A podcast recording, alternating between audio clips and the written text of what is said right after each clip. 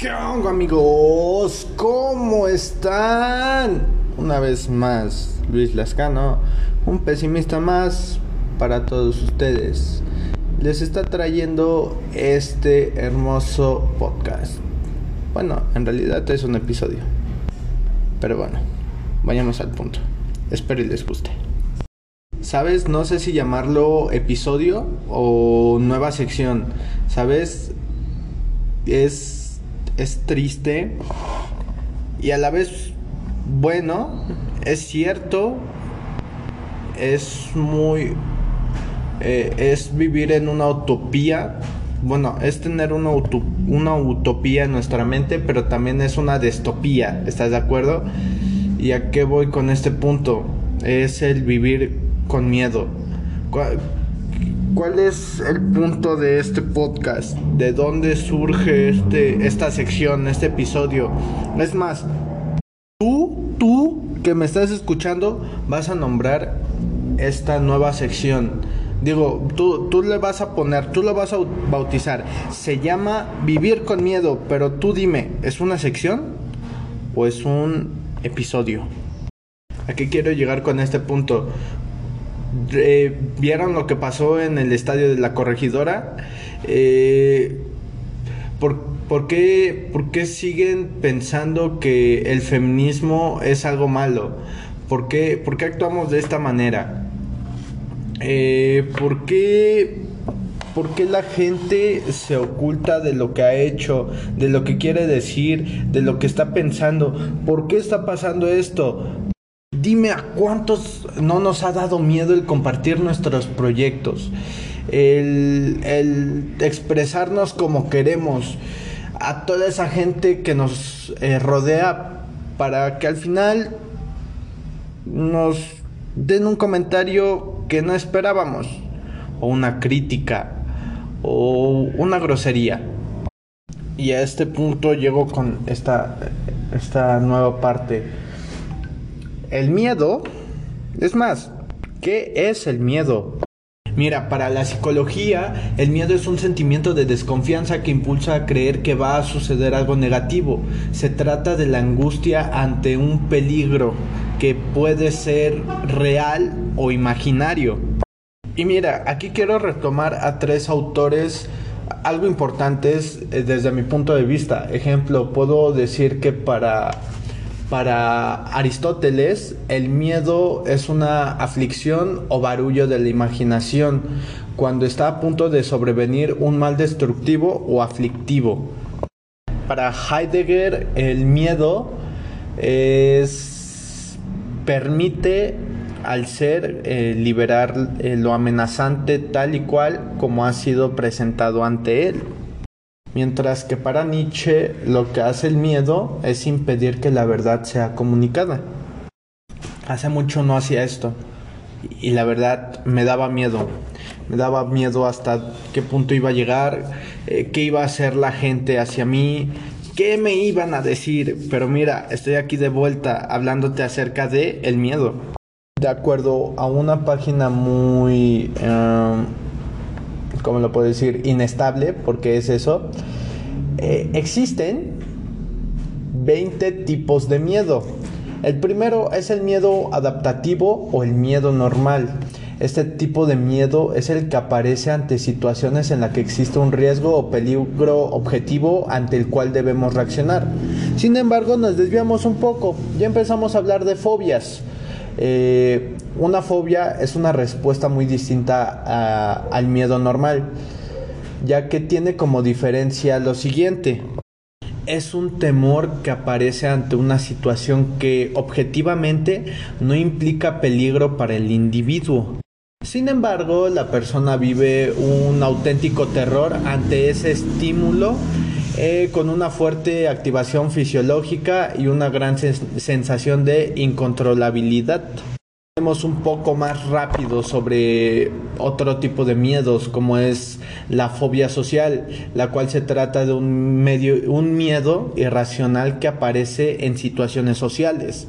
Hablamos también de miedo al rechazo, miedo al fracaso, miedo a los cambios, al compromiso, miedo al abandono, miedo a la muerte, miedo a enfermarse. Eh, existe uno que es muy interesante, el cual está nombrado como el complejo de Jonás. Mira, el complejo de Jonás, según esta página, eh, fue acuñado por por Abraham o Abraham, como quieran verlo, Maslow, quien lo empleó para hablar de aquellas personas que temen a alcanzar el éxito. Se ha planteado que este miedo puede ser de tipo inconsciente, de tal forma que la persona lo experimenta sin darse cuenta. Aunque temer al éxito puede resultar paradójico, ascender y lograr metas implica asumir ciertas pérdidas secundarias. Por ejemplo, una mujer que asciende a un puesto directivo puede tener muchas dificultades para ser madre, si así lo desea, debido a la responsabilidad de este cargo que tiene. Y vamos a seguir con la lista. Hablamos de miedo a la soledad, miedo a perder la libertad. Eh, hay uno que nos está hablando sobre el síndrome del nido vacío, el cual este síndrome se refiere a la tristeza que sienten los padres cuando sus hijos abandonan el hogar familiar. De ahí nos desglosamos al miedo al COVID-19. Es un miedo bastante eh, actual, si se puede decir así. Hablamos de miedo a la pobreza, miedo al divorcio, miedo a expresar las opiniones, miedo a los desconocidos, hasta miedo a la crítica.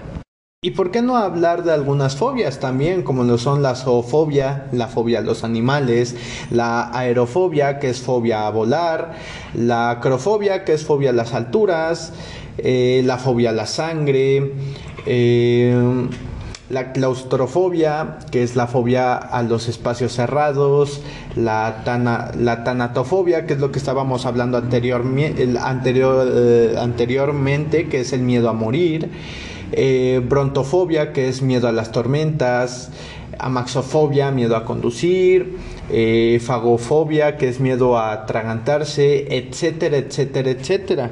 Una pregunta que yo he hecho un millón de veces. ¿Por qué el miedo nos trae tranquilidad? Esa pregunta me la, me la hizo un amigo y simplemente eh, vivimos de manera sistemática en cuestión al miedo. Es un sistema de defensa. Nosotros vamos a encontrar dos salidas. La primera puede que sea negativa o positiva, es decir, se nos presenta algún tipo de bravucón, algún tipo de persona bully y empezamos con él, ¿y ahora qué vamos a hacer? Ok, está la primera opción, correr, escaparse de esa situación, o dos, que está enfrentarlo sin importar los golpes que, que existan en tu linda carita.